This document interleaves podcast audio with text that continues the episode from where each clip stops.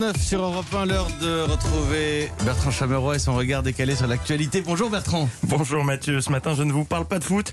Non, mais on va suffisamment entendre parler de l'euro pour que je me permette de vous parler d'une autre compétition qui fait rage chaque jour, celle des interviews politiques.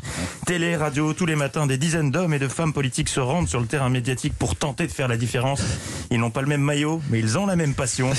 Et pour se démarquer différentes tactiques, certains arrivent sur deux avec leurs idées, leurs convictions qu'ils défendent, d'autres viennent avec des polémiques artificielles habilement déclenchées afin de détourner l'attention du véritable problème. Et puis, il y a ceux nombreux qui, pour sortir du lot, démarrent la journée avec la petite phrase. Euh, un effet savamment travaillé, répété, la punchline, art subtil, qui, s'il est bien manié, assure des reprises médiatiques toute la journée. Et hier, à ce petit jeu-là, c'est Xavier Bertrand qui a remporté la compète haut la main avec cette déclaration. Attention, phrase choc. La France n'ira bien que quand ceux qui ne vont pas bien n'iront pas mieux. Ça fait réfléchir. Vous, vous, de- vous dites sûrement que ça ne veut rien dire. Effectivement, je vous le confirme, ça n'a pas de sens. On va quand même revoir l'action au cas où. La France n'ira bien que quand ceux qui ne vont pas bien n'iront pas mieux. Non, toujours pas.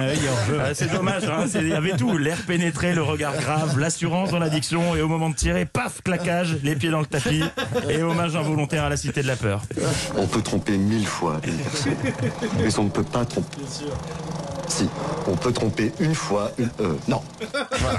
Ça marche toujours. Xavier Bertrand voulait certainement dire la France n'ira bien que quand ceux qui ne vont pas bien iront mieux. Il voulait enfoncer une porte ouverte, il s'est pris l'épaule dans le mur. C'était donc la phrase politique d'hier. Quelle sera celle du jour? Réponse peut-être dans un instant avec votre invité Mathieu Karim Adeli. Mais quoi qu'il en soit, niveau petite phrase, il reste encore beaucoup d'entraînement aux compétiteurs avant d'égaler cette euh, masterpiece. Ce bijou signé Nicolas Sarkozy, c'était en 2015. qu'on a reçu le coup de pied au derrière, mais que c'est pas parce que vous voulez renverser la table que vous descendez de la voiture, dont vous abstenez de choisir le chauffeur.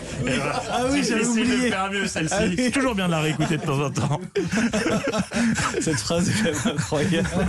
J'avais oublié. Ben, je suis là pour vous la On l'a Je, je la réécouterai bien, moi, pour le plaisir.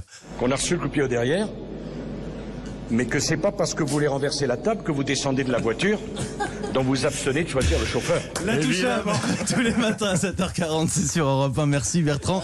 Et à demain, à tout à l'heure, 10h, avec Philippe Vandel, bien sûr, dans Culture Média. Il est 7h42.